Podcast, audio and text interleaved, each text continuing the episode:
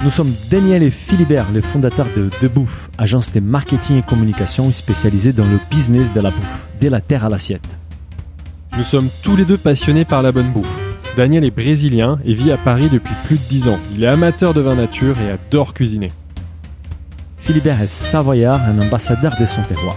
Notre activité nous amène à rencontrer et accompagner les dirigeants et entrepreneurs du business de la bouffe. Ainsi, nous avons eu l'idée de partager nos rencontres dans un podcast Business of Bouffe. Nous parlons bouffe, mais avec un angle business.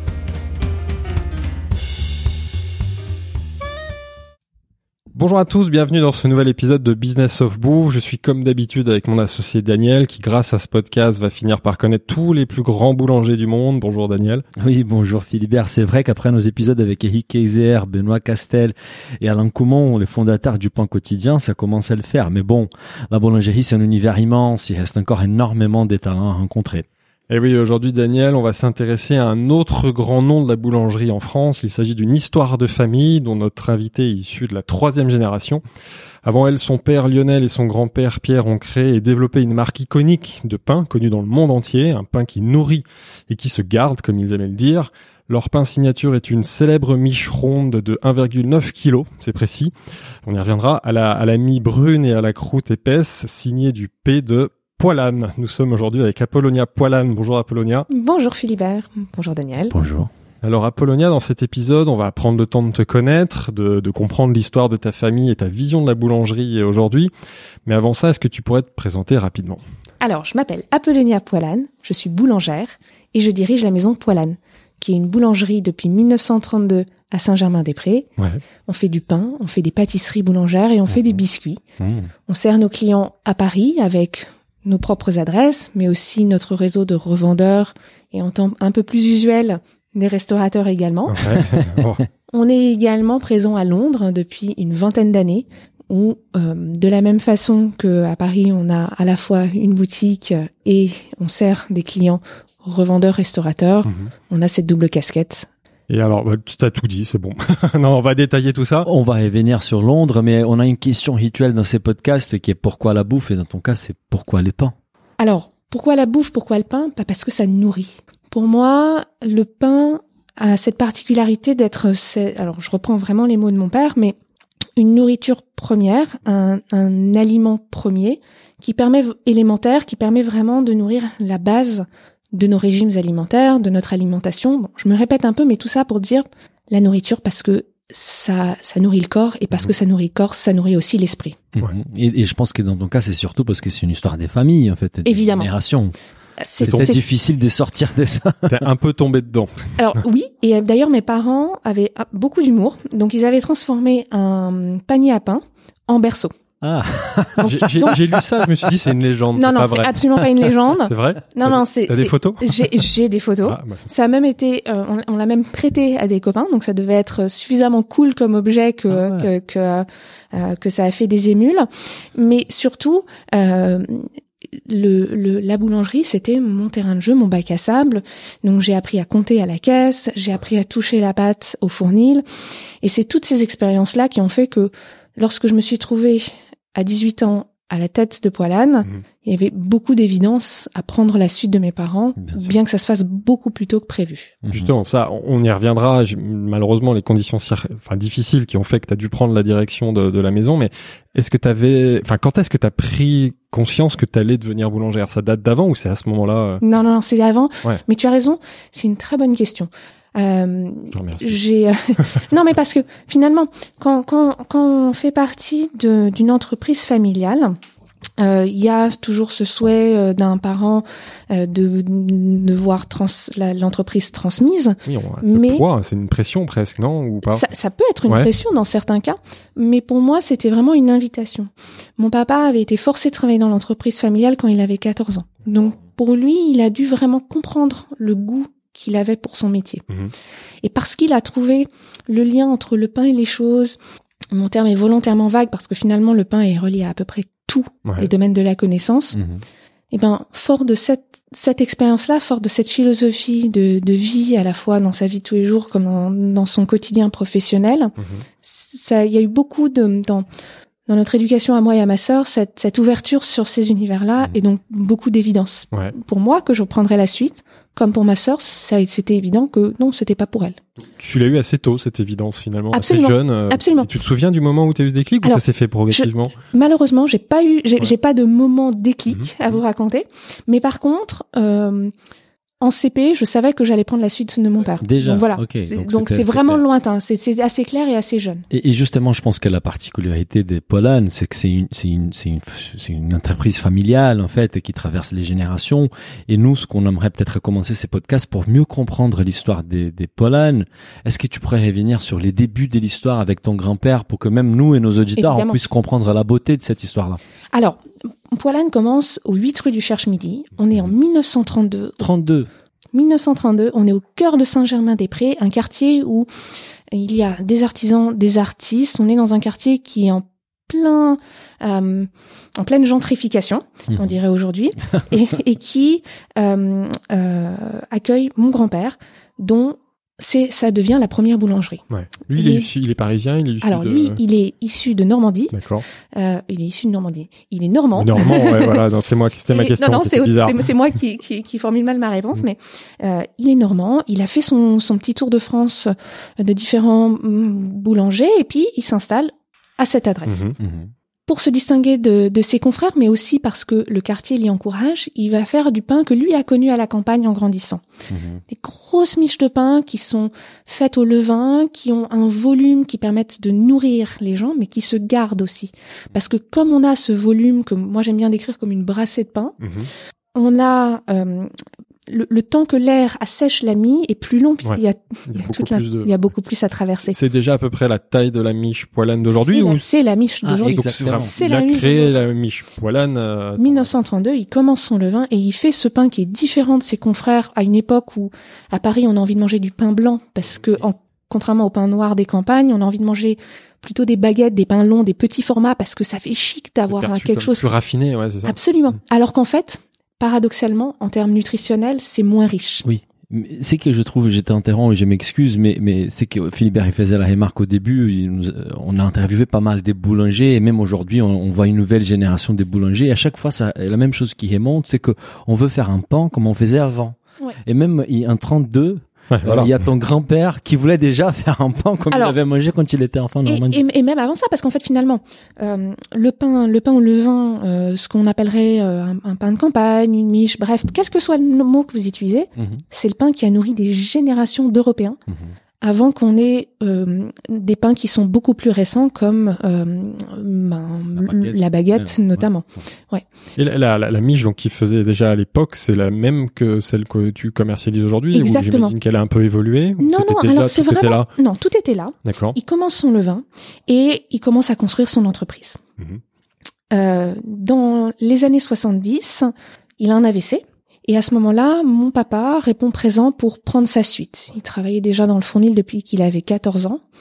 Et donc, du coup, euh, ben, il se retrouve projeté à la tête de l'entreprise et structure l'entreprise familiale, la boulangerie. Il y a qu'une boulangerie à cette époque-là quand À ton père reprend.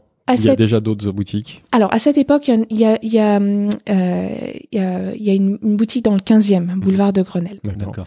Euh, donc mon mon mon, mon grand-père euh, cède la main euh, de façon opérationnelle à mon papa. Mhm. Mon père structure et développe l'entreprise, euh, que ce soit notre réseau de revendeurs, revendeurs, restaurateurs de pain. Il ouvre Londres en 2000 Ah et euh, on a l'entreprise dont moi et ma sœur euh, prenons la suite en 2002. D'accord. Là, tu, tu vas vite, mais on, on va, on va revenir sur toutes bien. les étapes. Juste une petite Ouais. question par rapport à, à l'époque où quand ton père il a repris la société, l'entreprise, elle avait déjà une taille importante, ça restait quand même une toute petite entreprise. Alors, Poilane reste une PME même en 2021. Oui, oui. Et euh, le, à l'époque, euh, mon grand-père avait déjà acquis une petite réputation dans le quartier. Ce qu'il il faut, il faut se remettre dans le contexte post-guerre, Saint-Germain-des-Prés, avec les philosophes, les cafés, les, les, les, toutes les, les caveaux avec le jazz, était, était un endroit pour voir et être vu, Mhm. euh, un lieu qui montait, un lieu qui vraiment avait Mhm. vraiment qui est sa, sa, sa régénération. Et donc du coup, mon grand-père a bénéficié de ça aussi. Et il s'est aussi distingué parce que il faisait un pain qui était différent Mhm. de ce que la bon de ce que de ce que la plupart de ses confrères faisaient. Et ce c'est à la fois sa marque de fabrique, sa singularité, mais c'est aussi ce qui explique notre particularité. Et Bien sûr. Et, et quand ton père donc reprend dans les années 70, quelle, quelle était sa vision? Il voulait vraiment, enfin, c'est lui qui a voulu développer la marque, développer la distribution, développer les points de vente. Quel, quel état, donc, quel état d'esprit il était à ce moment-là? Pour mon papa, lorsqu'il prend la suite de mon grand-père, c'est vraiment de structurer une entreprise familiale. Et hum, il va, il arrive à une époque où euh, il y a une appétence, un besoin et une envie de manger son type de pain. C'est aussi une époque où, alors, bon, ça c'est même un peu avant hein, déjà euh, à l'époque de mon grand-père, mais les cafés charbon deviennent bistrot bar tabac. Ah. Donc en fait, il y a vraiment une confluence entre euh, et, et une adéquation entre ce que mon grand-père et ensuite mon papa proposaient Mhm. et le besoin de ces lieux pour proposer euh, euh, des tartines, Mhm. euh, pour proposer un sandwich, pour proposer un croque-monsieur. Et d'ailleurs, s'il y a autant de euh, cafés bistrots qui proposent des croques poilanes Ouais. euh, euh, ou des, des sandwichs faits avec notre pain, c'est c'est l'héritage de, de, de, de cette époque-là. Ouais, c'est lui qui a montré qu'on pouvait ut- utiliser euh, cet usage pour, Absolument. euh, pour euh, Mais consommer les pains poilènes. Voilà, mais c'est aussi euh, dans les années 80 et Mhm. 90, euh, Patrick Derderian qui monte la chaîne au poivrier, Mhm. et donc toute la génération des tartines. Et donc c'est toutes ces qui devient en gros la nouvelle vague de, de, de, de tous ces euh, de tous ces formats de on va dire restauration rapide, Mhm. en tout cas de restauration sur le pouce, Mhm. et qui et qui co-construit l'histoire de, de, de Poilane. D'accord. Donc il fait évoluer l'offre vers un peu plus de restauration de consommation sur place ou emportée. Est-ce qu'il fait évoluer aussi le, la, la façon de faire le pain ou ça reste encore dans le respect de, de ce que faisait son père? Donc mon, mon père développe les, les ces, ces revendeurs ou restaurateurs qui utilisent son pain Mhm. et se retrouve très vite confronté à, à ce problème classique d'entrepreneur. Comment ce carrefour où on se dit mais comment est-ce que je produis plus sans compromettre la La qualité, qualité, bien sûr. Ouais. Et là, sa réponse avec ma maman, euh, il y a une quarantaine d'années, était assez brillante, mais surtout aussi nourrie d'un- d'une matière qui le permettait. C'est qu'ils se sont dit, ben, on va pas, on va pas construire une usine, on va Mhm. pas construire une chaîne de fabrication, on va construire une manufacture. D'accord. Ils ont choisi jusqu'au mot du lieu Mhm. pour vraiment refléter que c'était la main de l'homme main. qui ouais, façonne Mhm. Les miches de pain. Et encore aujourd'hui, si vous allez rue du Cherche-Midi au sous-sol, dans le 15e, dans notre adresse du 19e, ou à la manufacture, le pain est fait de la même façon. C'est un boulanger qui a la responsabilité de l'ensemble de la fabrication. On fait pas, on tronque pas en fait les différents métiers pour que chaque boulanger est vraiment responsable de sa, de de, la sa niche, fournée. enfin, ou du pain qui va sortir du four, Exactement. du fournil. Mhm. Et il fabrique de A à Z son, Donc chaque Son- son boutique est indépendante aujourd'hui en termes des productions en fait. Exactement. Et on produit sur place, ce qui nous permet de fabriquer tout au long de la journée et donc de répondre à la demande. Et c'est vraiment cette, cette conversation et, et cette, euh, cet échange entre notre équipe de vente et notre équipe de production pour vraiment arriver Oui, c'est une vraie activité au- de. au be- au besoin. Pas être dans la surproduction en espérant qu'on arrive à la vendre. Et c'est ce que tu dis. Donc, du coup, pour répondre à la demande des revendeurs, certes, toutes les boutiques ont leur fournil, mais pour répondre à cette demande, c'est lui ont l'idée de au début des années construire, 80, euh, la manufacture. Manufacture Donc- des biens. Comment elle se configure? Comment il l'imagine à ce moment-là? Donc, on est au début des années 80. Mhm. Il a besoin d'avoir un lieu où on- peut fabriquer plus de pain. On a on besoin donc de plus de fournils. Mhm. Ma maman est architecte et donc Ah, ils dessinent ensemble un lieu qui vraiment rassemble leurs talents. C'est un lieu en forme de rond au centre duquel euh, il y a notre stockage de bois parce que tous nos pains sont cuits dans des fours à bois. Ouais. Bon, C'est vrai pour nos biscuits et nos pâtisseries aussi. hein. Tou- Toujours Toute notre production est Tout est fabriquée fait dans les fours à bois. À la fois dans les boutiques en ville et à la manufacture. Exactement, sont cuits au four à bois. Donc au centre de la manufacture, on a le stockage de bois, le cercle de bois dans lequel moi quand j'étais petite, on passait notre temps avec ma sœur à trouver les petits morceaux de bois qui ont une une forme spéciale, qui ont un truc, ouais. bon bref.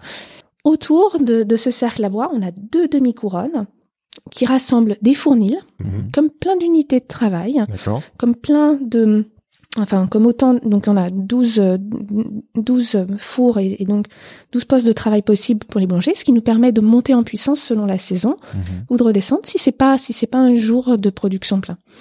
Et donc ce, ce lieu-là nous permet d'avoir, à la façon d'un circuit en dérivation, d'avoir une production qui est entièrement manufacturée, Mhm. entièrement artisanale, où chaque boulanger est responsable de sa fabrication du levain jusqu'à la sortie du four, et ce qui nous permet vraiment de d'avoir la même qualité de pain rue du Cherche-Midi qu'à la sortie du four à la manufacture à Bièvre. Donc cet outil de production, il décide de le construire avec l'aide de ta mère en 84 et c'est celui aujourd'hui qui permet de produire euh, les besoins du marché avec C'est celui à la- partir duquel on livre Paris et sa région avec nos camions Mhm.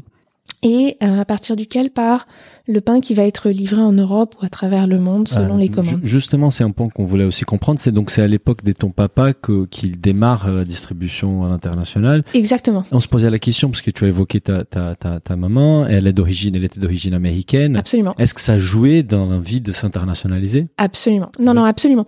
En fait, il y a deux choses. Euh, on a Saint-Germain-des-Prés qui est un lieu qui attire les étrangers, les Américains, les Japonais, bon bref. On a une époque où euh, la gastronomie française euh, s'exporte. Euh, les, les chefs, euh, euh, Paul Bocuse, pour, pour, pour ne citer que, que, que, que lui là maintenant tout de suite, mais c'était le plus emblématique. c'est Joël Robuchon, Ouais, non, tout- bon. toutes ces, tout- tous ces chefs qui ouvrent euh, à l'étranger à cette époque-là euh, représentent en fait voilà une logique à une époque donnée. Euh, mon père suit, enfin est dans la lignée de ce mouvement-là en commençant à exporter dès cette époque-là. Mhm. Les transports le permettent et effectivement le fait que ma maman soit américaine, ça facilite quand même grandement tout ce tout ce, tout ce mouvement-là. Bien sûr. C'est-à-dire qu'elle elle a envie de pousser la marque vers ces marchés-là. Les premiers marchés, on y reviendra peut-être un peu après, mais c'est en effet du coup le marché américain, c'est Alors, Hmm. aujourd'hui, c'est aussi le marché anglais, puisqu'on est Ouais. présent à Londres Ouais. depuis 20 ans. Mais euh, oui, euh, nos, nos, nos grands marchés internationaux, c'est euh, les États-Unis euh, et le Japon, en dehors des endroits où on est physiquement présent. L'Allemagne aussi. Donc quand ton père reprend tout ça, il développe la production, il développe euh, l'offre, il en fait une marque qui devient encore plus notoire. J'ai lu une anecdote d'ailleurs sur euh, sur une collaboration. J'aimerais bien que nous en dises plus avec Salvador Dali. C'est pour dire qu'à un moment vous étiez quand même. euh, Alors, et tu pourrais nous en dire plus. complètement. Alors, dans Saint-Germain-des-Prés, Ouais. Euh, post-guerre, mais même un peu avant ça, il y avait non seulement des artistes, des artisans, mais il y avait aussi des artistes qui ne pouvaient plus tellement payer leur loyer, ou en tout cas qui, par copinage avec mon grand-père, avaient commencé à troquer du pain contre un tableau. Ah, pas mal ça. Et héritier de cette époque-là, mon père rencontre Salvador Dali à la fin des années 60. Mhm. Et les deux commencent à nouer une relation où l'un demande à l'autre de faire un cadre en pain. Cadre en pain. Un- et d'autres, de- un cadre, genre, enfin, genre, de euh, peinture. euh, Voilà, par exemple. Une toile en pain. Et euh, petit à petit, commence à demander des choses beaucoup plus ambitieuses, jusqu'au jour où il demande à mon père de faire une chambre à coucher en pain. Une chambre à coucher. Une chambre à coucher en pain parce Oui. qu'il voulait savoir, très sérieusement, s'il avait des souris dans sa chambre. D'accord. Donc il y avait un lit, un- une descente de lit, une commode, un chandelier, et hum, tout ce mobilier-là euh, a meublé sa chambre à euh, sa, ouais, sa, sa chambre à Paris Donc, et a ton- été livré Donc, par ton mon père. relève le défi, hein, c'est ça Mon qu'il faut père noter. relève le défi. On, on sait que Salvador, enfin, Salvador Dali était peut-être un petit peu barré par certains sujets, c'est pour ça qu'on l'appréciait et on l'appréciait. Mais après, ton père a joué le jeu, donc c'est Ah, intéressant. complètement, complètement. Et euh, il a, il a essayé aussi de faire une télé, ça a un peu moins bien marché. Ouais. Euh, mais c'est, c'est mon père, ce qu'il aimait, c'était le regard de, de l'artiste surréaliste sur le pain, non seulement comme une matière qui nourrit le corps, mais qui nourrit aussi l'esprit, qui donne à réfléchir et qui, qui euh, et, et, et, qui donne à poser la question de la. Enfin, c'est aussi un matériau artistique et qui donne matière à réflexion plus globalement.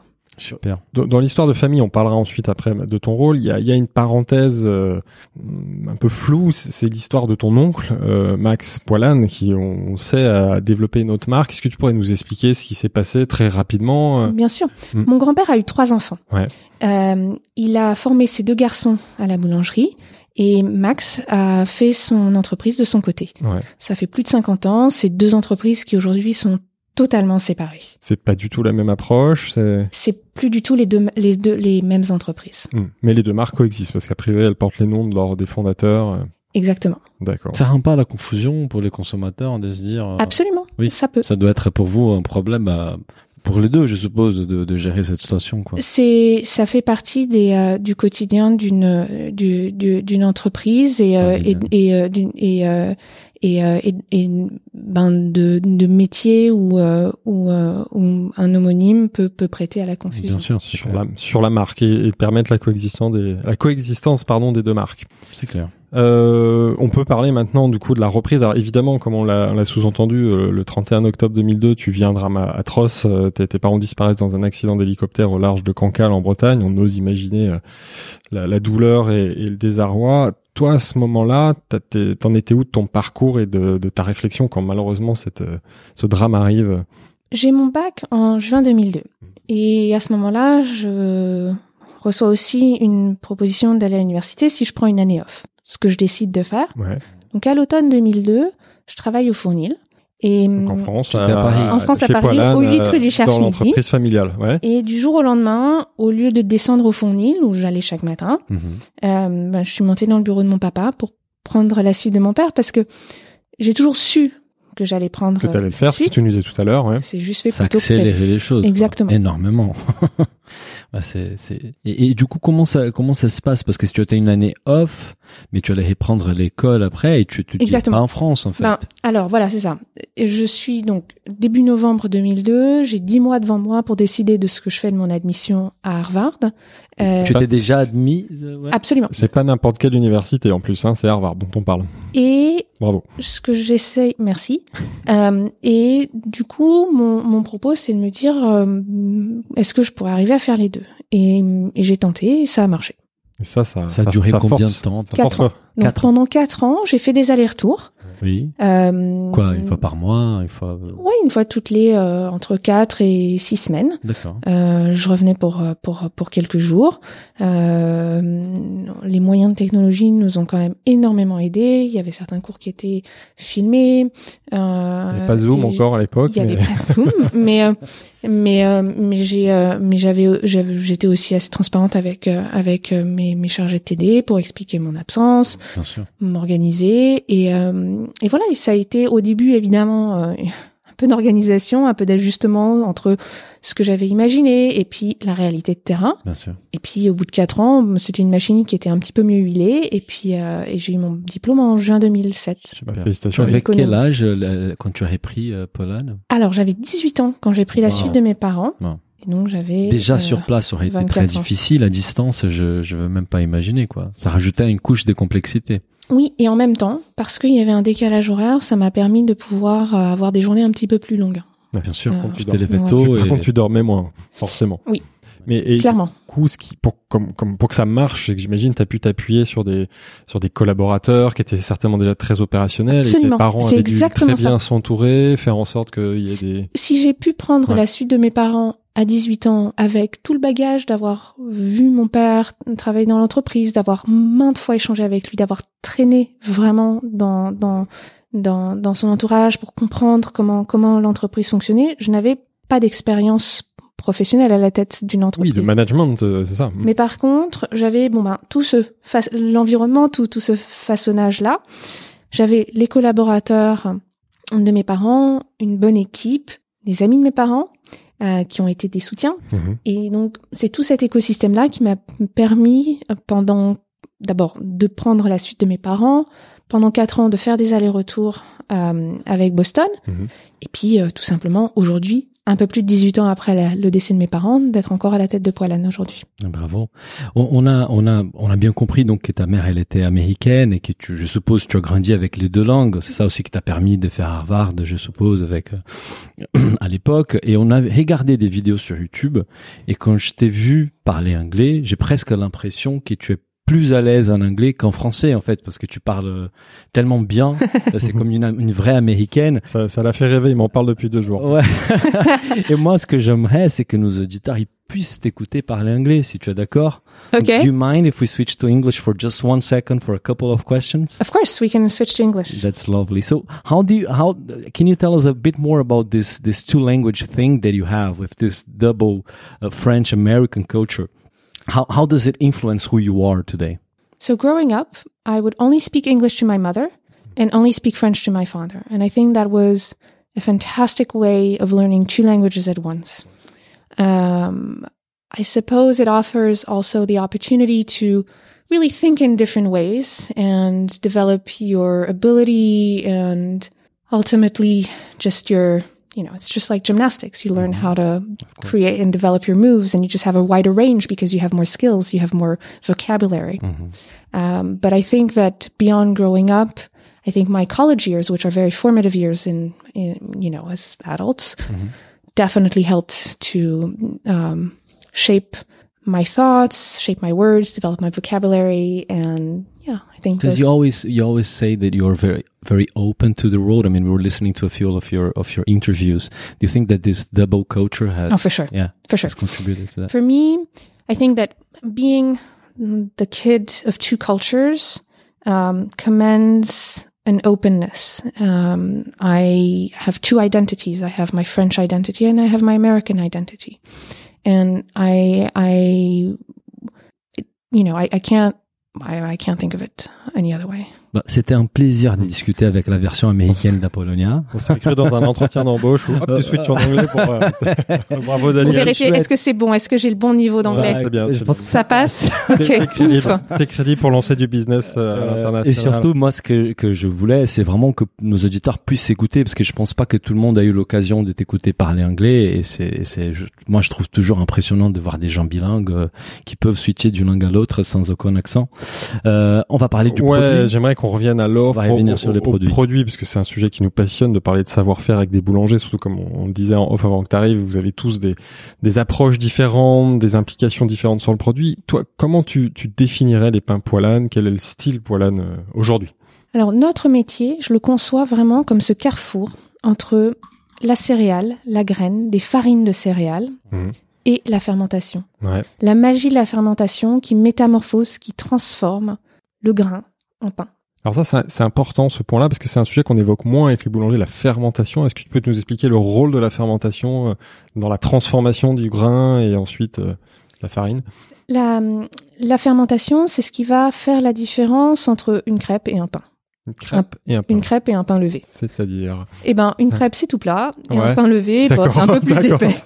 Alors, je caricature, mais je pense qu'il n'y a pas besoin d'aller beaucoup plus loin que ça. Ce qui est intéressant, c'est de se dire que de, si on regarde nos, nos, nos civilisations, le grain, c'est quelque chose qui va rassembler des hommes euh, pour faire un travail en commun, qui va derrière du champ jusqu'à l'assiette Mhm. nous nourrir. Et ce qui est fascinant, c'est de voir le parallèle entre la fabrication du pain, tout son vocabulaire euh, qui euh, rappelle et fait un parallèle assez évident entre la maternité ou bon, des termes beaucoup plus sexuels, surtout que dans, dans l'univers de la boulangerie euh, professionnelle, Ouais. mais qui montre à quel point en fait la destinée des hommes et la destinée et le- et l'évolution du pain sont intimement liés. Ce que je veux dire, c'est c'est ces deux métiers qui, enfin, c'est no- notre condition d'homme est nourrie par le pain et le pain qu'on mange nourrit qui l'on est. Mhm. Et euh, c'est une, approche intéressante. Euh, le, le pain, euh, le- je suis beaucoup plus pragmatique, hein, désolé. La, la transition est difficile. Euh, le, le type de Revenons- pain. Revenons-en. Ouais, non, non, au pain, non, très bien, très bien, très bien. Non, le, le, type de pain, ce que je disais dans des descriptifs, que le, le pain polane, c'est un pain bis. Mais j'avais jamais entendu ce terme. Est-ce que tu peux nous expliquer la différence entre un pain classique, un pain bis, et la différence avec le pain complet? Ouais, alors je vais même revenir un tout petit peu en arrière, pas- vas-y. et, et au risque de, de paraître complètement didactique. Le pain, c'est fait avec dit, C'est, c'est, on adore ça. le, le pain, c'est fait avec quatre ingrédients. Mhm. Il nous faut de l'eau, de la farine, du sel et Et du levain. un, le, un levain Un ou levain. une levure, quelque chose qui va permettre à la pâte de lever. Donc, euh, nous, on utilise de la farine euh, de blé, on utilise de la farine de seigle et on utilise de la farine de maïs. On a trois familles de, de céréales que l'on travaille. Et à chaque fois, c'est 100% de cette farine-là. D'accord, il n'y a pas d'assemblage. Il n'y a pas d'assemblage. Mhm. Donc, notre farine, elle est moulue sur meule de pierre, ce qui permet au grain de vraiment garder l'ensemble de tout ce qu'il a dedans. C'est pas un réassemblage derrière. C'est vraiment, on prend le grain, il y a une meule qui l'écrase et on récupère la farine. Et on récupère à peu près ce qu'on appelle, nous, une type 80. Donc, on va récupérer la plupart de cette, euh, de ce grain. On en élimine un petit peu. Donc, c'est pas une farine complète. Mais en gros, quand vous écrasez un grain de blé ou une, une, graine de céréales, vous pouvez récupérer soit très peu et vous allez avoir vraiment la farine la plus pure, la plus blanche, vraiment l'amidon, le, le, sucre. Donc ça c'est la farine blanche. Ça va être la farine blanche, la farine. On a enlevé toutes les enveloppes, tout, on garde que le, le en gros, c'est ça, hein. exactement. Mmh. Et ou alors on garde un maximum jusqu'à le grain complet. Complet. On a dans tout. ces cas-là, on a tout. Bis, ça veut dire que c'est un, un tri intermédiaire. C'est exactement. Donc, et, vous, et vous travaillez uniquement chez Polan, enfin c'est ce type de farine? Exactement. D'accord sur la farine de pour blé. faire des pains. Euh... Et attention, ça c'est vraiment quelque chose que j'aimerais. C'est vraiment une graine que j'aimerais planter. Bon, à la fois dans vos chez auprès de vos auditeurs, mais aussi plus généralement dans les consciences, c'est que quand on dit farine, c'est une façon générique de dire un écrasé d'une céréale. Mmh. Donc quand on dit farine, si on précise la céréale, là on devient un peu plus précis et on apporte une information supplémentaire. Moi, par exemple, on, on a euh, des pains de blé, de seigle et de maïs, et euh, on a différents euh, types de farine pour pour, pour notre pour notre farine de seigle, par exemple. Ouais. C'est une T170, qui, ce qui n'a rien à voir avec la, la T80. Mmh. Là, tu, tu parlais de de de, de Mais meule on- de pierre, oui. pardon. Ça, c'est c'est dans le Ah. cahier des charges de Poilane, c'est c'est une pratique qui est courante dans la profession. Au contraire, non, la majorité des farines courant. sont. C'est pas très courant. En fait, le, la meule de pierre, bon, on, on a commencé avec la meule de pierre et nous, on trouve que la meule de pierre permet vraiment de gagner, garder l'huile qu'il y a naturellement dans le grain. Donc c'est un plus. Mhm. Et hum, c'est devenu, de ce qui était au temps de mon grand-père, une conversation avec le meunier, est devenu notre cahier des charges. Mhm. Et effectivement, euh, c'est un choix aujourd'hui qui fait partie de notre marque de fabrique. D'accord. La meule de pierre, c'est une technique pour écraser le grain. On peut utiliser aussi des cylindres pour écraser, euh, pour écraser le grain. Et puis entre les deux, évidemment, il y a, il y a toute une toute, toute une fa- famille de de, de, de de façons de fonctionner. Mais c'est un peu comme quand on parle de euh, de levure versus de levain. Mhm. Et- Mais, mais pour ces sources, en fait, pour les matières, donc c'est vous qui transformez en fait les grains en, farine? Non, ça c'est le métier du menu. Du moulin. Voilà, d'accord, on est d'accord. vous, votre Mais qu'est-ce métier que- commence à la farine. Exactement. D'accord. Donc nous on Vous récupère récupérez déjà une la farine de céréales. très bien. Ouais. auquel on ajoute l'eau, la farine, pardon, l'eau, le sel et le levain, donc le morceau de pâte de la fournée précédente qui Mhm. sert à ensemencer la fournée suivante. Le ouais. Et là, on a la, la, la pâte à pain qui va servir à, à, à la prochaine fournée. Super. Quand on fait référence au pain, au pain pollen, en fait, on, on, fait, on, on- dit toujours qu'il y a une saveur acidulée, Ouais. et, et c'est grâce au levain utilisé dans la cuisse, de, dans, dans la, Je pense. dans les pains.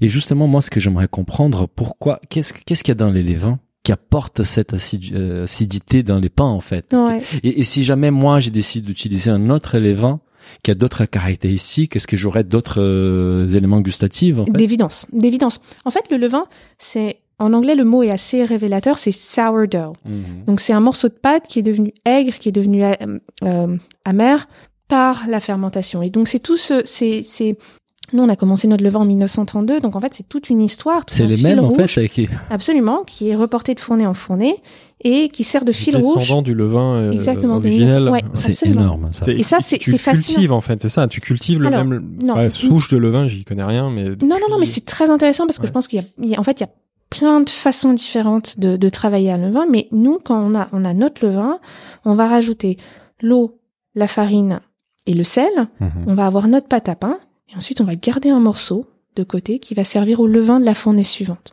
Mhm.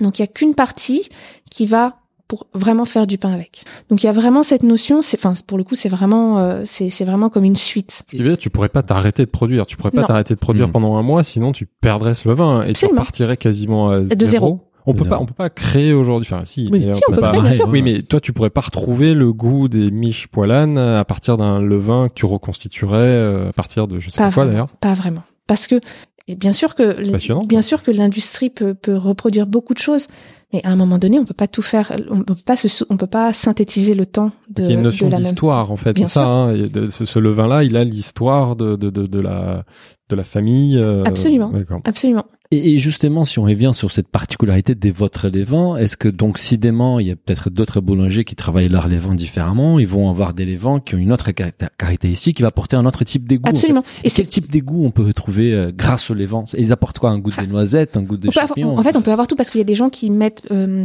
différents ingrédients dans leur levain, de l'huile d'olive au miel, euh, Ah. de, de la pomme, bon bref, peu importe. Mais les gens, enfin, chaque boulanger qui travaille au levain, en fait, a une identité propre et a vraiment une, une singularité. Et souvent, elle est déterminée par les levains, qui est l'élément peut-être les plus marquants de la... C'est vrai, et après, c'est aussi tout le savoir-faire. Euh, chez nous, par exemple, tout notre travail dans la fabrication du pain, c'est vraiment d'accompagner la pâte à pain et lui donner la chance de donner le meilleur d'elle-même. Mhm. Quelle que soit la saison, chaud, froid, sec ou humide, on est en mhm. début de saison, on est en fin de saison de, de ce de cette farine.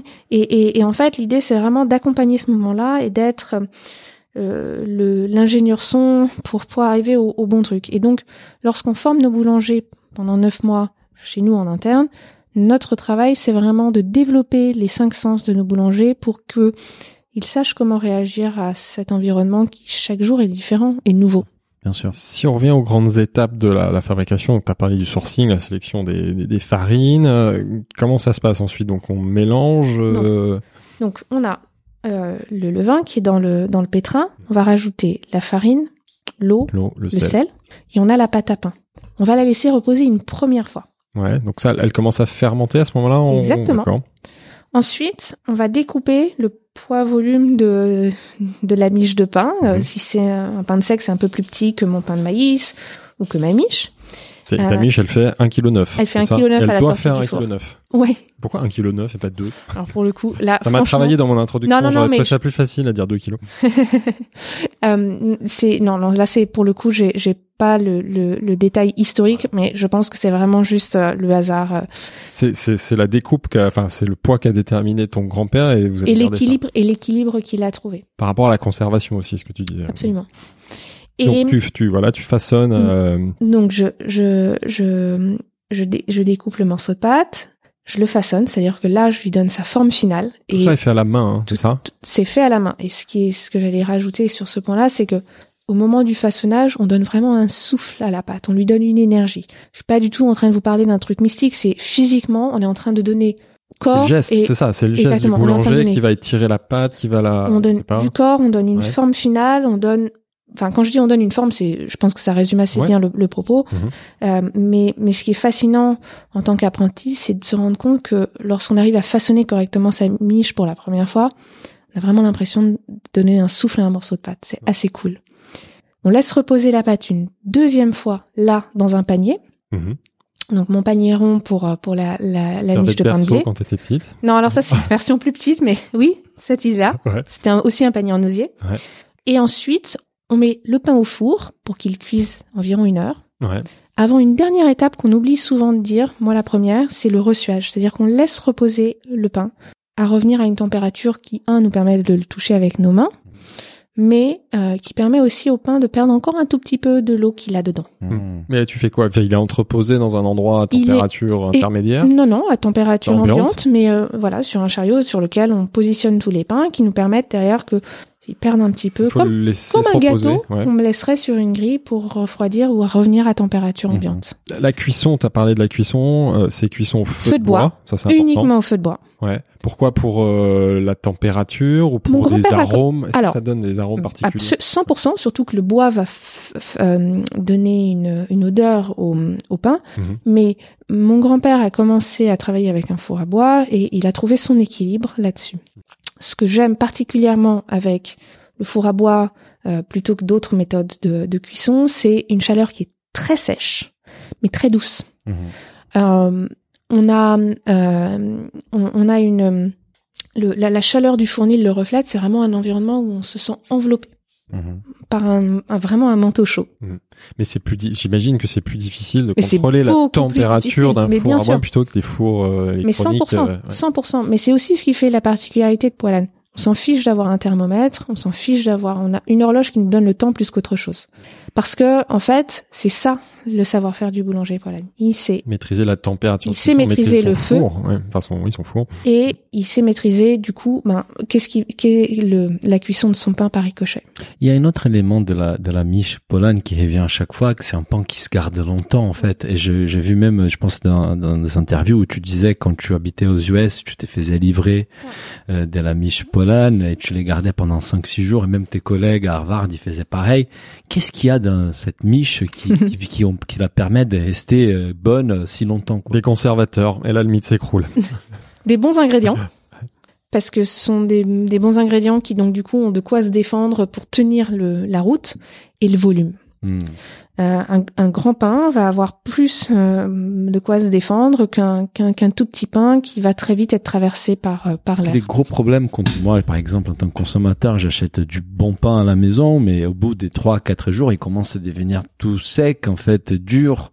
Mais même même un gros pain c'est pour ça que j'ai oui, même un gros c'est que le volume qui fait qu'on garde de la fraîcheur. La, la qualité des ingrédients fait vraiment une différence. Je pense que c'est la sélection des farines, le fait de, la, de, On parlait tout à l'heure de Mmh. Ah, exactement. On, on parlait de, de, ça, la qualité des farines, sa capacité à garder ses huiles naturelles, mmh.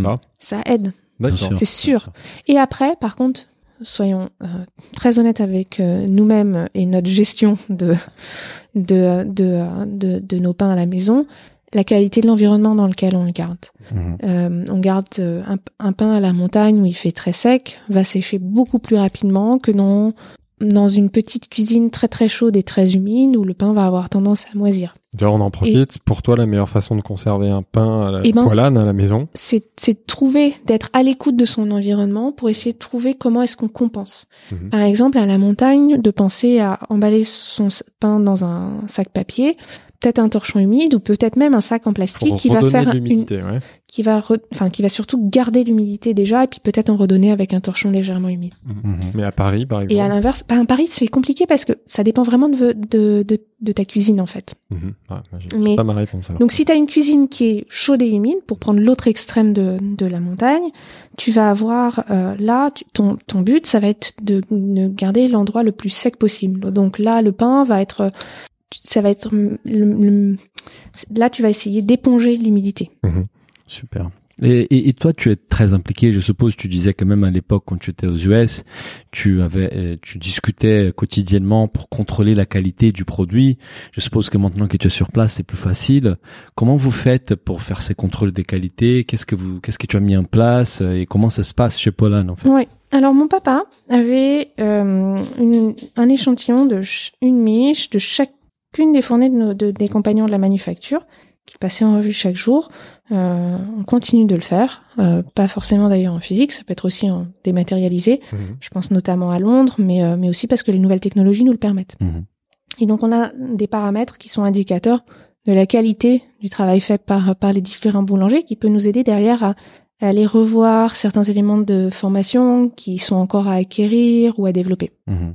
D'accord. C'est comme ça que ça se passe et surtout là parce que vous avez deux, vous avez un fourni, bah vous avez, vous produisez donc dans chaque boulangerie, donc dans les quatre, euh, vous avez quatre. Alors j'ai quatre adresses à Paris. Plus une manufacture, plus à Londres. Exactement. Exactement. Et, et on est aujourd'hui, si je vais dans n'importe quelle boutique, je vais avoir toujours la même qualité de pain. En fait. Absolument. Et ça, c'est vraiment un travail de ben d'organisation et euh, de formation, d'apprentissage en amont. Juste pour préciser, sur mes quatre adresses à Paris, trois d'entre elles ont un fournil, mais la quatrième a un moulin. C'est une boutique où il n'y a pas de production sur place, mais il y a un, un, un, un moulin. Donc vous transformez quand même, vous faites euh, des... À la marge. À la marge, mais c'est plutôt pour des, des, des micro-lots et des, et, euh, euh et, ou des, des, par exemple les céréales que dans notre dans notre petit champ à côté de la manufacture. Donc voilà, c'est c'est tout ce travail. Euh, vous, vous, plantez aussi parfois des céréales. Donc vous quand même ah vous maîtrisez, même si c'est une partie petite de la production, vous voyez un peu les parcours de la terre à l'assiette. Exactement, mais vraiment dans un but euh, expérimental. Pour comprendre. Euh, et et, euh, et, et de test. et et, et c'est pas dans le but de me substituer à, un, un, autre métier oui, en fait. Bien sûr, mais est-ce que par exemple l'apprentissage que vous retirez de ces expériments, est-ce que vous ah bah, ça vient nourrir, ça vient évidemment nourrir euh, le, tout le travail du boulanger. Mhm. Ça leur permet aussi de comprendre euh, d'où vient le grain et comment est-ce que et comment est-ce qu'il fonctionne. je pense qu'en fait c'est très c'est très révélateur quand on a nos nouvelles fournées de, de, céréales, quand, quand, quand il y a les nouvelles récoltes, les meuniers viennent nous parler de la récolte. Et ça, c'est important pour nous en tant que boulanger pour comprendre et ressentir c'est quoi la couleur de ce qui est sorti du champ cette année-là. Bien sûr, bien sûr. On n'en a pas parlé tout à l'heure, mais globalement, géographiququement, elles viennent d'où les farines que tu sélectionnes? C'est France, et autour de Paris. C'est donc ça reste très local. Absolument. Euh, juste, ouais, on peut parler de la gamme aussi, parce qu'évidemment, on a parlé de la fameuse miche euh, poilane. Qui, quels sont les autres produits de la gamme, les pains, les, les, les Pain de blé, pain de blé aux noix, pain de blé poivré, pain de seigle, pain de seigle au raisin. On a ah, le poivré, c'est ça, j'ai vu. Ça, c'est apparemment une autre signature de la maison. C'est un pain qui. C'est un pain qui est un pain comme un pain de mie. On a aussi un, pain de mie, mais qui n'a pas de matière grasse à l'intérieur et dont le goût est rehaussé par un mélange de poivre. D'accord, c'est original. Et on a notre pain de maïs, mmh. nature ou noisette. Et des biscuits. Et les biscuits. Alors on a les deuxième, sablés, les sablés, on a une deuxième famille de produits qui sont les biscuits. Là on a sept céréales différentes ah. et chacune reflète vraiment les qualités uniques de chacune des céréales pour avoir une recette qui est propre à elle, mais qui permet aussi de mettre en avant les différentes euh, qualités qu'elle a. Et puis on a nos pâtisseries boulangères, le flan, le tarte aux pommes, le chausson, pardon, j'oublie, et mhm. nos cakes. On a une question sur euh, parce qu'en fait c'est la, démarche des qualités, elle a, elle a, évolué, mais ça reste quand même très fidèle à la démarche de ton grand-père il y a en 32 et de ton père. Euh, on parlait pas de bio à l'époque, même si je suppose qu'en 32 c'était plutôt bio parce qu'on n'était pas rentré dans cette dynamique de, surproduction. Aujourd'hui, les farines bio, elles jouent quel rôle dans la, gamme? C'est 100% bio ou vous faites euh, C'est pas un sujet sur lequel vous bah, Lorsque mon grand-père a commencé à son, son entreprise, euh, c'est le dialogue avec ses meuniers qui a construit ce que l'on appelle aujourd'hui notre cahier des charges. Ah. Et hum, parmi les, les, qualités de notre cahier des charges, euh, on, on, exige que nos farines soient exemptes de traces de pesticides. Notre farine de maïs, elle, est labellisée bio, et c'est important pour éliminer de façon certaine le risque d'OGM. Mmh. Voilà. Mais vos farines de blé, elles sont pas certifiées bio. Même s'il y a un cahier des charges qui a l'air assez exigeant, qui élimine les pesticides, mais il n'y a pas de certification bio. Notre exigence, c'est que la farine soit exempte de traces de pesticides. Ouais. Mhm. D'accord. Vas-y. Il y a une autre dimension qui revient souvent, c'est l'histoire du saint gluten en fait, et, on a toujours cette discussion autour du bon et du mauvais gluten. Quelle est ta vision de, de, de du saint gluten, de cette mode qui a un peu émergé récemment autour de ça? Est-ce que dans votre cas, c'est pas c'est pas un sujet parce que vos farines sont de très bonne qualité. En fait, il y a plus globalement une, une, question de euh, euh de rythme et, euh, et, si on regarde au cours de l'histoire, le pain il est souvent incriminé dans dans différents régimes et, et, selon les époques, ça met en avant ou ça met le haro sur différents aspects du pain parce que finalement le pain c'est quand même une de ces nourritures tellement premières, tellement basiques que on s'attaque quand même finalement assez facilement à un de ces éléments. Oui, on en mange tous beaucoup, surtout en France. Surtout en France. Et, euh, et donc, moi, mon approche et mon regard, c'est vraiment, c'est, c'est, vraiment notre métier comme cette croisée des chemins entre farine de céréales et fermentation. Mhm. Euh, si vous faites le choix, à moins que vous ayez cœliaque, mais si vous faites le choix de manger euh, sans gluten, euh, ou autre, euh, j'ai les réponses à cette question-là. Soit mon pain de maïs qui est 100% euh, farine de maïs, qui n'a pas d'œuf, pas de sucre. Il est il est vegan, mais parce qu'en fait globalement le pain est vegan à moins que vous mettiez des ingrédients qui ne le soient pas dedans, mhm. ou à moins que ce soit un pain de mie, mhm. une brioche.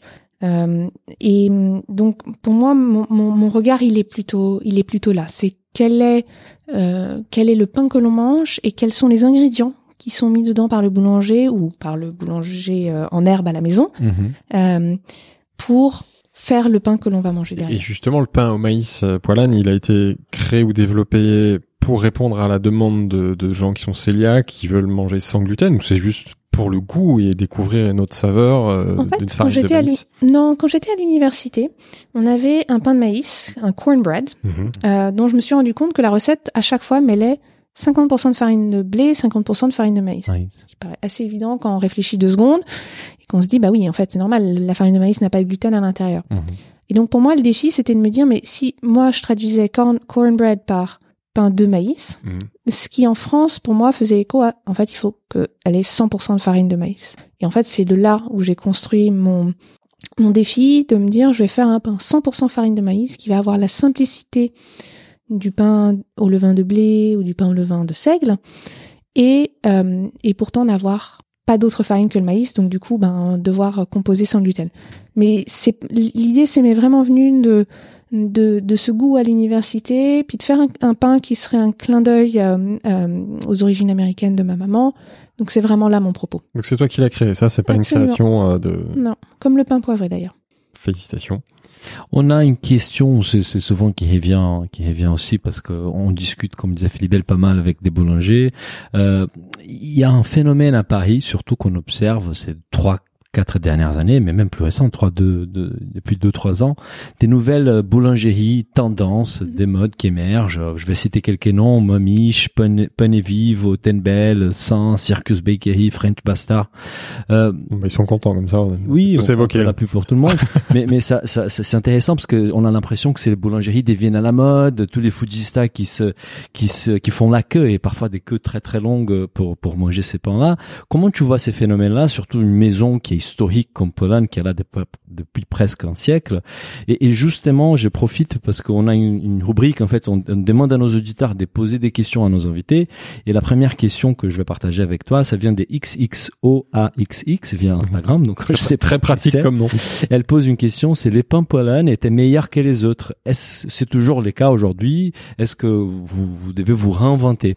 Alors, nous, notre tradition, c'est de réfléchir à quelles sont les meilleures des techniques passées et présentes pour aller de l'avant. Mmh. Il y a quelques années, euh, on a fait évoluer notre logo et on a euh, on, a travaillé sur euh, une, une, baseline que, qui, qui, est contemporain par tradition, mmh.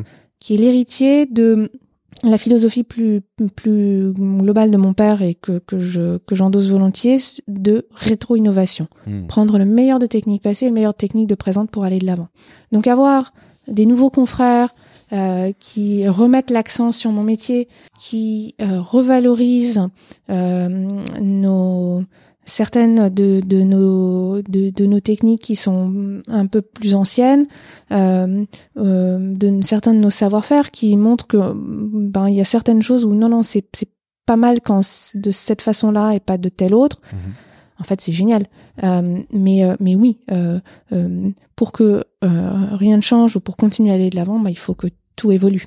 Bien sûr. Et, je pense que votre approche, elle n'est pas, elle est pas opposée par rapport à ça. Pas du tout. En fait, notre approche, elle est vraiment dynamique. C'est-à-dire que euh, euh, pour continuer à aller de l'avant, ben il faut sans cesse avancer, sans cesse se poser des questions et sans cesse euh, être ouvert à notre environnement. Mmh. Et c'est ce dialogue entre passé et présent qui va nous permettre d'être contemporains. Mais d'ailleurs, les, les, boulangeries que citait euh, Daniel tout à l'heure, elles, elles, communiquent beaucoup, souvent sur les farines anciennes. Euh, est-ce que justement, et il semblerait que ce soit l'avenir d'un certain modèle de production et qui est plein de vertus, est-ce que toi, les farines que tu, tu utilises, est-ce qu'on peut considérer que c'est des farines anciennes ou? Oui, on peut le considérer comme tel. Mm. Après, tout dépend ce que l'on appelle ancienne. Mm. Euh, c'est c'est pas euh, on a certaines de nos variétés de blé que l'on en utilise qui sont vieilles, elles ont plus de 20, 30, 40, 100 ans, et d'autres qui sont un peu plus contemporaines, elles ont peut-être 30 ou 40 ans. Hmm. Donc elles ont sont meilleures pour la santé et elles ont les vertus que qu'on recherche. Je pense que ça, l'avenir le dira, mais mhm. le le le, il y a plusieurs. Euh, tu poses plusieurs choses quand tu, tu tu dis ça. Tu dis, tu parles de farines anciennes euh, versus je sais pas, et tu dis les boulangeries contemporaines se targuent de farines anciennes. Mmh. Comme si elles, comme si elles, tu elles prennent cette tradition-là pour euh, pour euh, compléter euh, leur approche nouvelle. Mmh. On va rentrer dans une nouvelle rubrique, c'est la rubrique donc distribution pour comprendre un peu comment vous distribuez vos produits. Donc on a évoqué déjà les nombres des boutiques, quatre à Paris, il y a d'ailleurs une qui est à côté de chez moi, but Chaumont, où je passe de temps en temps, euh, et une à Londres. Euh, et surtout, nous, ce qui est intéressant, bah, commençons par les boutiques déjà. Comment est-ce que toi tu résumerais l'expérience dans une boutique Pologne en fait, pour quelqu'un qui connaît pas? Alors, la boulangerie, c'est le, métier, le commerce que vous allez visiter le plus globalement dans une semaine. Et, et donc nous, on est vraiment au cœur d'un quartier, dans le quotidien des gens. Euh, on connaît euh, les enfants jusqu'aux grands-parents.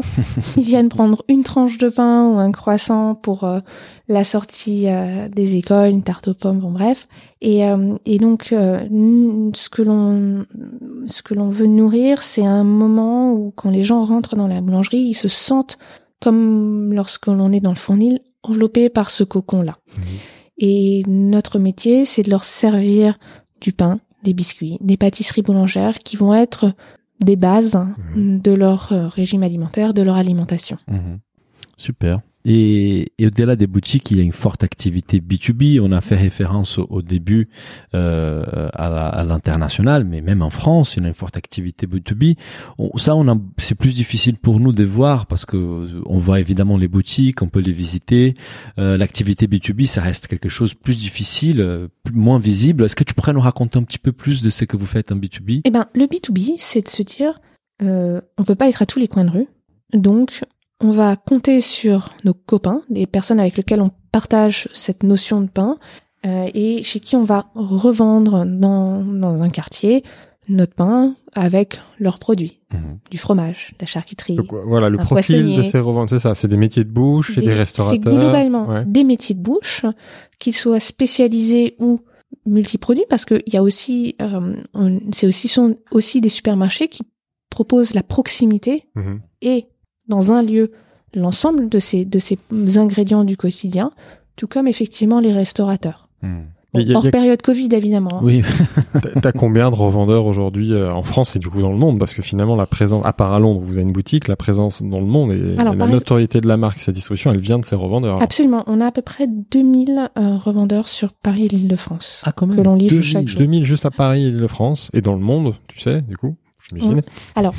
En, en- en- dans le monde, c'est un petit peu plus compliqué parce que euh, on a, on- on- la plupart de nos clients aujourd'hui sont des clients privés euh, qui vont acheter soit pour eux, soit pour eux et des copains. Ah, Donc comme euh, un peu, enfin la façon dont on fera un achat groupé et, d'accord. et d'éclater. Donc, Donc, là, c'est pas l- là, c'est pas de la revente en tant que telle. c'est pas presque du du B2B, c'est du c'est du B2C, B2C. à l'international. Ouais. Ah, tu Et- vends pas à des. Moi, je pensais que tu vendais à des boulons, ah, des pardon, à des métiers des revendeurs. à New Alors, York. ou- On le fait, Ouais. mais avec les années beaucoup moins parce que, ben, en fait, le, le. Là où nous, on revendait déjà en direct dans les années 70, on a un site internet marchand depuis 97. Bravo. Euh, aujourd'hui- à l'époque, Ouais, c'était ouais. complètement précurseur de la part de mon père. Aujourd'hui, euh, ce, là où hier les gens allaient dans leur épicerie spécialisée, aujourd'hui ils vont plus volontiers l'acheter pour chez eux directement et pour, pour acheter Ah, avec leurs pas copains. compris ça comme Et ça. comment ça marche la, la- la- logistique de tout ça? C'est comment tu, Eh tu ben, fais parvenir On fabrique le pain, Ouais, mais- on l'emballe et on l'envoie.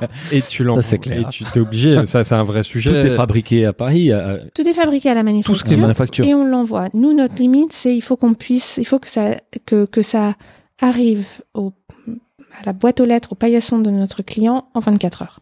24 heures. Donc, Donc, ça part 24 en heures. avion. C'est de l'avion. On perd alors. un peu de fraîcheur, Ouais. ouais. Mais on a quand même un pain qui va se garder encore plusieurs jours, plus que une baguette, par exemple. Et qu'est-ce que tu Bon, ré- je suis désolée, hein, je tape Ouais. un peu sur cette, cette pauvre baguette et qu'est-ce que ça, ça, c'est un sujet qu'on qu'on couvre très souvent dans ce podcast. et C'est évidemment l'impact écologique, l'impact carbone. Qu'est-ce que tu répondrais aux gens qui pourraient t'attaquer sur l'impact? Parce que l'impact carbone du coup d'une miche poilane qu'on va livrer aux États-Unis en avion, il est mauvais. Qu'est-ce que tu réponds à ça? Alors, moi, ce que je propose, c'est une expérience et un produit qui va se garder. Mhm. Euh, et après, euh, le, c'est, c'est les gens qui achètent mon pain, ils vont acheter un volume de pain Ouais. qui va se garder aussi. Donc En général, on n'achète pas qu'une miche d'ailleurs. ouais. absolument, Mhm. absolument. Et euh, et donc pour moi, le, si on regarde les choses dans son ensemble, c'est pas, c'est la, la, le, le, si vous prenez un pain surgelé qui a été fait dans une usine en Europe, euh, Bon, qui a été amené en voiture, euh, enfin en camion, Avec du froid qui consomme aussi de l'énergie. en froid. Je pense qu'il y a une, enfin, c'est pas très sexy de raconter ça, mais globalement, euh, il y a peut-être un regard un peu plus précis à avoir plutôt que juste regarder le, le, le premier, le, l'aspect ou la partie immergée de l'iceberg et dans cette réflexion écologique, qui est juste, Ouais. Mais qu'il faut considérer dans son ensemble. Et le, le, deux- bon, le premier marché c'est la France, certainement le deuxième ça va être l'Angleterre, je crois que le troisième c'est assez vite les États-Unis où tu vends. Est-ce qu'à un moment tu t'es posé la question d'avoir une unité de production aux États-Unis pour pouvoir en effet livrer sans utiliser l'avion? Et la fabrication est beaucoup plus. C'est c'est c'est une autre c'est une autre c'est une autre logique. Mhm. Euh, le au, au jour et quand vous voyez la taille des États-Unis, la question se posera aussi très vite euh, aux États-Unis. Comment est-ce que à partir Oui, si de New sur la York, côte est, euh, livrer on la peut côte livrer. Los Angeles, Ouais. Oui, oui. ce qui est la même durée de temps en avion que que De- que traverser l'Atlantique, on est Oui. d'accord. Mais ça fait, ça, on on reviendra après sur la suite. Mais est-ce que ça fait partie à un moment des réflections de se dire Bien on va créer Non, des, sites de production dans d'autres pays et- Complètement, complètement. Mais c'est une réflexion d'ensemble et qui, et qui pour nous fait vraiment partie de notre, de notre, euh, enfin, c'est une réflexion d'ensemble et de trouver un équilibre et un juste aiguillon entre Mhm. ce qui a du sens ou pas. Et si vous regardez sur les 20-30 dernières années aux États-Unis, il y a une, il y a une- il y a des boulangers, j'ai des confrères américains qui ont développé des boulangeries incroyables. Euh, donc effectivement, ça se pose la question de qu'est-ce qu'on va apporter de plus Mhm. Dans ces marchés. Exactement. Nous, en regardant la demande donc internationale des pains, du pain po- Pologne, on s'était dit mais c'est- pourquoi il n'y a pas d'autres boulangeries euh, par ailleurs? Donc, dans notre préparation et notamment Julie, notre stagiaire, que- qu'on remercie énormément parce qu'elle a fait un travail de ouf. Qu'on salue. On salue. Euh, euh, donc, notamment, on a écouté les podcasts Les Gratins avec Pauline Léon, qu'on salue également. Salue plein de gens aujourd'hui. Et tu parles, tu parles Bah, comme quoi, le pain fait des copains, n'est-ce pas? Voilà, Ouais, c'est clair. vrai. J'ai noté que tu utilisais le mot copain d'ailleurs pour revendeur. C'est pas un mot que tu utilises euh, au hasard parce que copain. Non, parce que c'est celui avec lequel on partage le pain. Voilà. Et, et c'est vrai que c'est l'étymologie, mais bon, c'est très difficile d'échapper dans notre métier à des métaphores ou des analogies euh, entre avec le pain.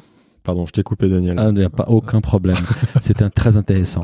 Euh, et notamment dans les podcasts euh, Gratin avec Pauline, euh, tu parles d'un échec en fait et d'une ouverture en Belgique. Oui. Et nous, ça nous intéresse beaucoup les échecs parce qu'on aime, on aime apprendre des échecs, pas- les nôtres déjà, mais des autres aussi. On m'apprend beaucoup. Qu'est-ce que tu peux nous raconter un petit peu sur cette expérience-là et, et la décision d'arrêter? Pourquoi euh, Alors, j'ai ouvert une boulangerie euh, à côté d'Anvers, en Belgique, et hum, on a un super départ.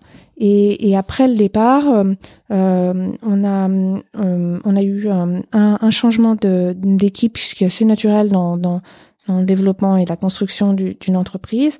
On a pris un peu de retard et on et on, notre développement commercial en a pâti.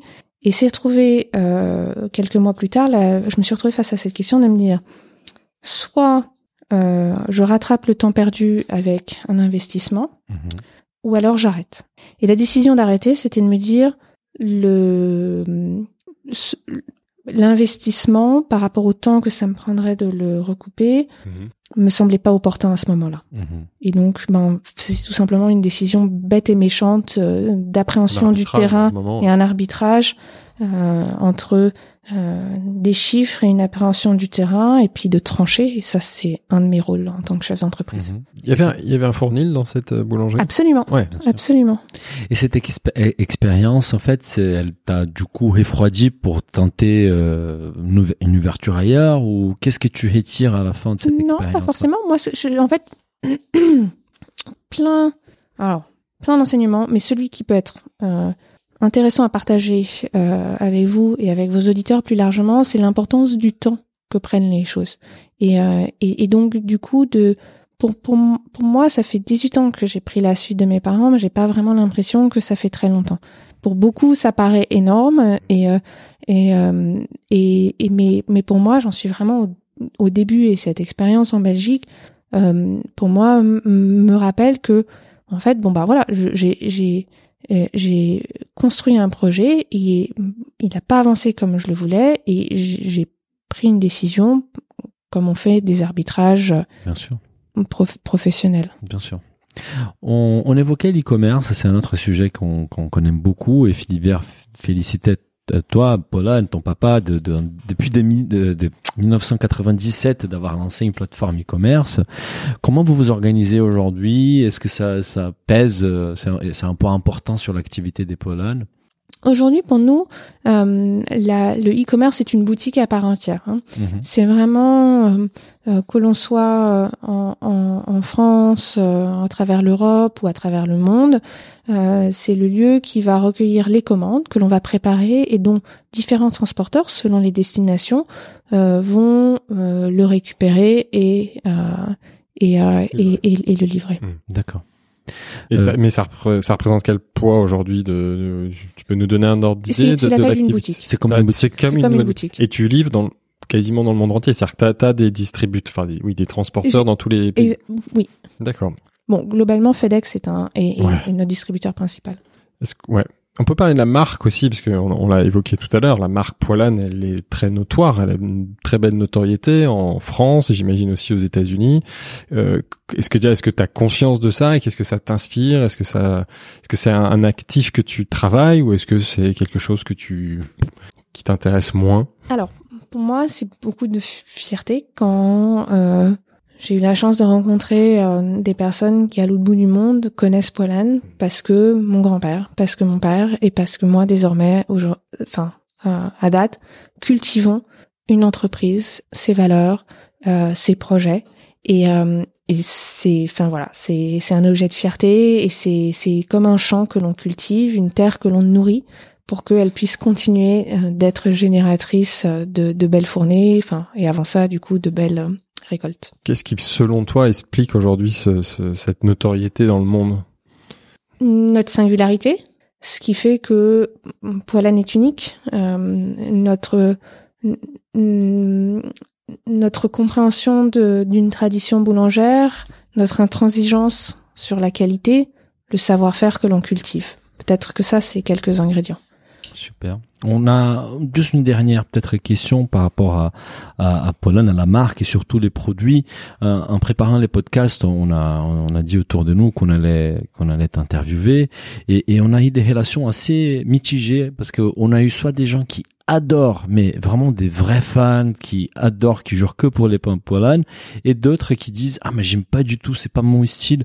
On n'a pas eu des retours des gens qui étaient neutres. Il y avait toujours d'un côté très tranché en fait.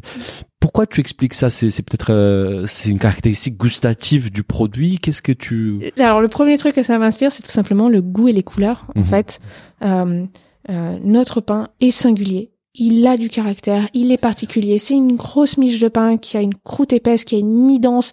Notre pain de seigle, c'est un pain qui va exploser dans, dans la bouche de, de, de, de parfums floraux, mais qui a aussi une densité.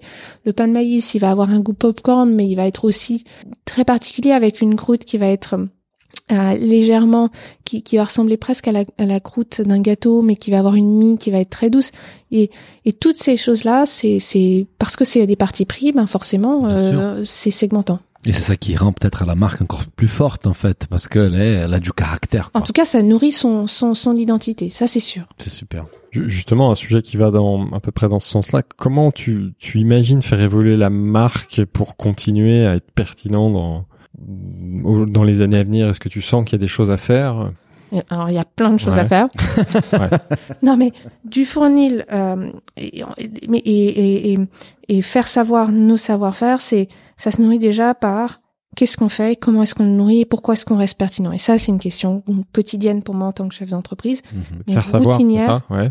Euh, bah déjà de nourrir notre levain, nourrir Ah notre non, singularité qui en est, Mhm. et effectivement ensuite par ricochet faire savoir ce, ce que l'on fait Oui. et comment on le fait, Faire- comme on le fait ici aujourd'hui finalement Voilà, c'est ça. avec C'est ce qu'on voit souvent. Faire bien, c'est une chose, mais il faut le faire savoir, quoi. 100%. Donc ça, pour toi, c'est un vrai sujet aujourd'hui pour faire évoluer encore la marque dans son, dans son temps. Mais comme ça l'était pour mon père Ouais, ou mon grand-père avant ça. Et avec en fait, l'évolution c'est des, des, et des, des des- enjeux. des enjeux, des de moyens, de des et puis des porte-voix aussi. Enfin, je pense pas qu'il y a 50 ans, mon grand-père s'imaginait qu'on ferait un podcast. euh, Bah ça reste de la radio euh, on demand. Ça, c'est vrai. Non, c'est vrai, c'est vrai. On n'a rien, rien inventé. Si on, si on parle de l'actualité, évidemment, malheureusement, l'actualité de la, la, la crise sanitaire, quel a été l'impact du Covid sur ton business? Est-ce que tu as dû fermer des boulangeries euh, Alors moi j'ai eu la chance de pouvoir rester ouvert, ce que j'ai pris comme une vraie responsabilité pour lorsque les gens me faisaient euh, la confiance de venir jusqu'à moi, de leur proposer un maximum euh, de produits et de services. J'ai développé euh, la livraison de paniers de légumes. Euh, on a revendu. Alors c'était des choses qui étaient dans les tuyaux que j'arrivais pas à faire et que grâce au confinement, bah, j'ai pu mettre en œuvre. Ça, tu l'as mis en place pendant le premier confinement Absolument. C'est resté Et ou- c'est resté. Et- et De la même façon, ouais. D'accord. Et de la même façon, euh, au début du confinement, nos clients étaient moins enclins à acheter une tarte aux pommes, surtout au début. Enfin, vraiment, faut se replacer le contexte au mois de mars l'année dernière. Les gens, ils avaient peur. Ils rentraient à la boutique, c'était pas agréable. Et, et et donc ils étaient dans une logique de vraiment euh, on est là pour euh, nourrir manger. On est on fait rapidement notre achat et on rentre chez nous. C'était la guerre, on nous annonçait une guerre. un peu oui. C'est une, Mm. c'est une forme de rupture. Et euh, bon j'avais euh, une conversation avec euh, avec euh, un de mes fournisseurs d'œufs où euh, il me disait mais pourquoi est-ce que vous revendez pas mes œufs? Je lui dis écoutez honnêtement je sais pas si j'aurais mm, la l'attraction pour pour pour ça j'avais ça en tête et comme je savais qu'il y avait plus d'œufs sur les étals des, des supermarchés et que d'un autre côté, mes clients n'avaient pas le goût d'une tarte aux pommes autant que précédemment, je me suis dit bon bah les alvéoles, je vais les reconditionner pour euh, proposer euh, des, des cartons de 6 œufs Mhm. et encore à date, on les vend. Du coup, c'est resté. Donc, c'est ouais. resté. Et les paniers Donc, de légumes resté. aussi. Et les Donc, si j'ai pas une aussi, donc- commande de, de la miche, je peux avoir à côté un panier de légumes. Exactement. Si vous allez sur notre site shop.poilane.com, il y a euh, à emporter et vous pouvez avoir le vendredi les paniers de légumes. Super. Euh, Justement, il y a une question, une deuxième question de l'audience. C'est ça vient de la part d'Antoine Lévrel-Loury euh, via LinkedIn. Comment peut-on se réinventer avec la crise sanitaire dans, une dom- euh, dans un domaine familial de cette taille? Hmm. Alors, je suis pas 100% sûr. Je vais, je vais être sûr de pas répondre complètement à côté de la plaque. Mais déjà, il y a quel est le métier que l'on fait? Moi, mon métier, c'est de nourrir la base de l'alimentation de mes clients. Mais plus globalement, parce que j'ai cette chance, c'est aussi la responsabilité de leur donner, leur proposer du pain, des biscuits, des pâtisseries boulangères qui vont vraiment être nourriciers. Et ce que je veux dire par là, c'est que ça nourrit le corps. Et donc, du coup, parce que ça nourrit le corps, eh ben, ça donne la possibilité de laisser libre cours à son esprit.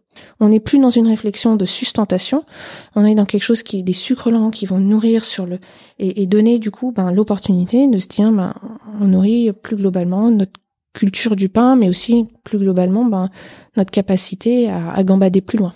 D'accord. On a une autre question sur les actualités. En fait, on a, moi, je vois, je te vois passer souvent sur mon téléphone, sur Instagram, Mhm. euh, avec une pub Ouais. de la part des masterclass. Ouais. Et là, je vois que tu es une star mondiale parce que tu apprends aux gens à faire leur pain. Donc, masterclass, pour ceux qui connaissent pas, c'est une société qui propose des formations à distance, en vidéo, mais vraiment avec la crème de la crème dans chaque métier, euh, avec des réalisateurs hyper connus, des chefs trois étoiles. Et, et c'est toi la personne qui apprend les gens à faire du pain. Comment Ouais. ça s'est arrivé? Est-ce que tu peux nous parler de la- des coulisses du projet? Bien sûr. En fait, euh, avec le printemps, euh, j'ai fait plusieurs euh, petites démonstrations et autres euh, pour euh, euh, à la fois répondre euh, aux demandes et puis euh, puis euh, occuper le, enfin euh, euh, partager le, le, la, la, la- le ce que ce que ce que des clients, ce que des contacts me, me demandaient. Mhm. Et de là est venue l'opportunité de, de travailler avec euh, euh, avec euh, avec Masterclass. Donc, Masterclass, c'est une plateforme majeure de de e-learning. Mhm. Leur spécialité, c'est de d'avoir un travail de curation de, de différents experts sur différents sujets ouais. et qui créent des curriculums euh, pour apprendre. Alors dans mon cas, faire du pain à la maison.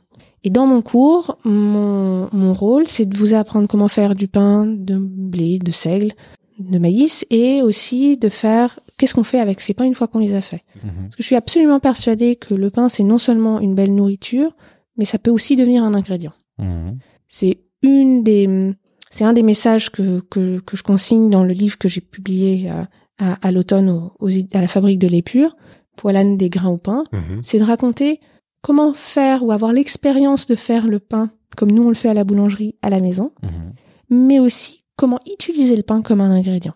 Genre faire des tartines. euh, Oui, mais de- aussi, des par salades, exemple, ou- mitonner une soupe en épaississant la soupe avec l'ami du pain. Ouais. pas. C'est l'étymologie, mais Oui. C'est gazpacho, les gazpacho. c'est gazpacho, c'est les ajo blanco. Et ensuite, c'est aussi euh, avoir des, des usages un petit peu euh, euh, un- qui m'ont été inspirés en fait, ben de en poussant, en repoussant les limites et en testant des recettes. Donc, par exemple, faire des financiers avec euh, du de la chapelure de pain à la place de l'amande. Ah, ça En général, les gens font l'inverse, mais c'est, mais oui. C'est-à-dire que, en général, on utilise de l'amande en se disant, euh, on veut surtout, enfin, de toute façon, la financière, c'est pas, il y a pas, c'est pas forcément un, un, c'est, c'est, euh, bon, généralement, un financier, il y a de la poudre d'amande, Ouais. et euh, là, je me suis dit, je vais remplacer la poudre d'amande par du pain, Mhm. parce que souvent la farine d'amande est un des substituts euh, du gluten. Ouais. Intéressant. C'est bah, pas- c'est- pas pertinent, inversé là. la... Ouais, non, c'était inversé la. J'ai pas le vraiment inversé concept, sur mais- cette recette-là, ouais, mais dans le dans l'esprit, c'est quand même tu- c'est c'est un des cheminements, c'est une des recettes. Euh, évidemment, il y a des tartines, euh, euh, mais c'est aussi utiliser le pain quand il est très frais Mhm, et, et quelles les qualités du pain quand il est extrêmement frais. mhm. Jusqu'au jour où il est tellement sec et dur qu'on on va faire euh, Ouais, la chapelure, on va transformer. le Trouver un transformer. autre mode de Exactement, consommation d'un ouais. pain qui est un Oui. peu plus rassis. Et on voit même aujourd'hui des gens dans une démarche anti-gaspi qui vont transformer du pain du, du, du pain vieux en bière ou vont utiliser les céréales des absolument. bases qui qui à l'intérieur pour faire Ouais. d'autres produits quoi. Et, et ce qui est, oui. Et, euh, et de ce point de vue-là, euh, il y a, alors, c'est évidemment des démarches qui sont euh, connues et, et soit remises au goût du jour, soit soit revalorisées. Euh, et euh, je, je pense simplement à, à l'initiative de Refetorio où, euh, Mhm. où ils utilisent les invendus alimentaires plus globalement Mhm. euh, et que euh, dont que que je fournis en pain parce que lorsqu'ils ont ouvert c'était la seule chose qui leur manquait euh, juste au moment de l'ouverture et et de cette rencontre fortuite et, et de et euh, et de et, euh, et euh, ben maintenant de deux ans d'expérience, Déjà. ce qui est génial, c'est que euh, Maxime et son équipe euh, régulièrement réutilisent le pain dans leur euh, dans dans leur euh, dans leurs recettes. Ah, super ça. Top. Et tu as publié aussi euh, plus des 10 livres déjà. Donc Ouais. on a on a commencé à regarder, on, on s'attendait pas à tant des livres en fait, c'est quelque Ouais, chose moi qui non prend plus. non mais Je me rassure. Non, non, des mais choses à moi, dire. je suis boulangère. je suis boulangère, mais c'est vrai que je me suis rendu compte ces dernières années qu'en fait, j'avais publié un- quelques quelques bouquins et, euh, et qui sont à chaque fois euh, les témoins de, de différents euh, messages et projets, d'une anthologie texte sur le pain à l'histoire de, de de de mon entreprise familiale, de comment utiliser le pain comme un ingrédient à Mhm. mon tout dernier livre qui lui raconte mon expérience euh, à la tête de Poilane, qui raconte à la fois l'histoire de notre maison, mais comment est-ce qu'on fabrique le pain chez nous et ce qui fait notre singularité. Mhm. Et ensuite de se dire, le pain est non seulement une nourriture, mais c'est aussi un ingrédient. Et puis, comment utiliser le pain de la croûte jusqu'à la dernière miette. Et on parlait de la notoriété de la, la maison Poilane. Je pense le fait que tu sois active et que tu communiques avec beaucoup de transparence sur les savoir-faire, l'histoire de la maison, ça apporte aussi, ça nourrit cette, cette Absolument. notoriété et cette crédibilité dans le secteur. Absolument. pas un hasard certainement si Masterclass est, est venu te chercher, alors qu'en effet c'est une référence internationale et ça en plus te donne encore plus de... Et on a appris De que poids. tu, tu es bilingue, donc ça aide aussi pour travailler avec. Aussi, Ça, alors, c'est euh, certainement avec d'autres la grands touche française qui certainement d'autres charmes. grands français qui sont bilingues, mais Oui. c'est vrai. Euh, dernière question, parce qu'après on a encore une nouvelle rubrique, c'est que euh, ça c'est presque un off, mais j'ai croisé une. Bah, j'éteins le micro, là. Non non non, j'ai croisé un entrepreneur, une entrepreneur euh, dans la bouffe euh, et qui avait, qui tu, tu figurais en fait dans la liste des mentors, des personnes qui accompagnaient les projets. Est-ce que tu es active là-dedans? Est-ce que tu accompagnes des jeunes entrepreneurs euh, dans la bouffe, des startups autour de, de ces métiers-là? Euh, J'ai eu la chance de rencontrer euh, beaucoup d'entrepreneurs dans tout l'univers euh, des nourritures. Mhm. Euh, De et- la bouffe, tu peux dire le mot bouffe. Ah non, en fait, je, Pas tu vois, je l'aime pas du tout en fait ce mot. Voilà, je le on ouvre le vraiment- débat, j'ai senti pour ça, mais, j'ai fait mais- exprès. non non mais non non mais euh, je- et puis et- parce que pour moi euh, l'alimentation c'est nourrir c'est c'est vraiment construire quelque chose Euh, euh, donc donc c'est vrai que j'ai beaucoup c'est c'est pas c'est pas par pudeur mais c'est tout simplement que ça reflète pas ma philosophie tu vois le côté Et, euh, négatif du mot, même si on est assez nombreux aujourd'hui trouver le mot intéressant plutôt qu'utiliser euh, mais- alimentation, mais bien sûr. food, qui est encore pire. Non, non, mais en bien sûr, bien sûr. Mais ça, c'est vraiment une question d'appréhension et puis de, et puis de, et puis de d'où l'on vient. Mais c'est vrai que quand je vois le travail que que font euh, les agriculteurs qui font ma farine, euh, euh, les les fermiers qui qui, euh, qui rassemblent les œufs qu'on utilise dans nos pâtisseries, j'ai beaucoup de mal à utiliser l'autre terme. Mais- Parce que tu vois le mot malbouffe, mais on peut Non, pas forcément. bonne bouffe. Non, non, Mais non, après, non, c'est chacun son histoire. euh, euh, mais exactement comme tu dis, Ouais. c'est chacun son histoire et en fait c'est ce qui- c'est ce qu'on met derrière. C'est-à-dire que toi, tu peux dire le mot bouffe comme moi, je vais utiliser je- le mot nourriture Voilà. ou alimentation. Et nous, on met le mot bouffe avec la même chose que toi, avec énormément de respect pour tous les acteurs Mais qui sont derrière ces 100%. filières. Mais 100%. Et en fait, c'est vraiment cette ouvert un inten- débat. Non, non, non, mais pas du tout. Mais je pense que, ben, en fait, ce que tu dis, c'est on dit la même chose, on utilise juste des mots différents. Parce Et en fait, c'est la richesse- autre chose dans notre C'est la richesse de la langue française, mais c'est aussi la richesse de nos expériences. Mhm. Et, euh, et, et, et je le dis pas contre, c'est juste, c'est, C'est moins mon mot chouchou, quoi. Mm, mm. Et, et donc, du coup, j'en perds le fil de ce que j'étais en train de raconter. Philibert, j'avais mais- question là. proposé de couper le Philibert. micro, on aurait dû couper le micro. Non, c'est très intéressant ce que tu viens de C'était par rapport à, à- au temps que tu passes auprès des entrepreneurs des- du secteur du- des affaires euh, de Non, la non. nourriture. Merci, merci Daniel de, re- C'est la de nous remettre en droit chemin parce que euh, la le, pour, nourriture. pour, pour moi, euh, le, le, le, lorsque j'ai la chance de rencontrer des entrepreneurs qui ont un projet euh, alimentaire, euh, quand ils ont un projet euh, euh, d'une pâtisserie, d'un pain, d'un biscuit, d'un gâteau, euh, c'est une vraie chance d'un, et l'opportunité d'un dialogue. Et c'est vrai que j'ai eu la chance de rencontrer des personnes qui m'ont fait confiance en me posant des questions et je le prends vraiment comme une, vraie responsabilité et euh, et bon, maintenant j'o- j'ose plus dire le mot mais j'allais dire comme un honneur vraiment de me dire bah en fait ils me font confiance c'est Ouais. trop cool merci Euh, Et je peux te- te- t'assurer que eux, ils sont très contents de t'avoir aussi parce que c'est win-win en fait. Je pense que tu apprends de leur expérience et eux surtout, ils apprennent beaucoup de ton expérience quoi. Tu, tu risques d'avoir des demandes là si tu dis ça maintenant. J'aurais pas On a beaucoup d'entrepreneurs qui nous écoutent. Et ils vont tous t'appeler. Enfin, pas tous, mais il y en a certains qui vont t'appeler. Tant mieux si Mais tu vous savez, si vous contactez Apollonia, il faut surtout pas parler des bouffes. Ouais, hein. faudra- Attention.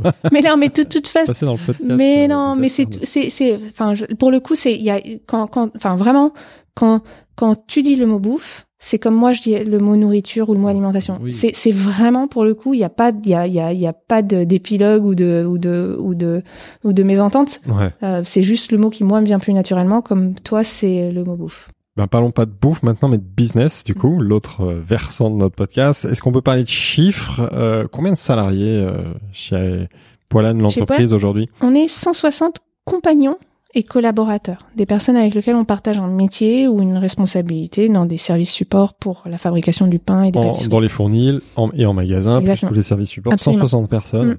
Et combien de pains vous fabriquez par jour? On va fabriquer entre 3 et 5 000 pains par jour. Par jour. Mm. Ouais.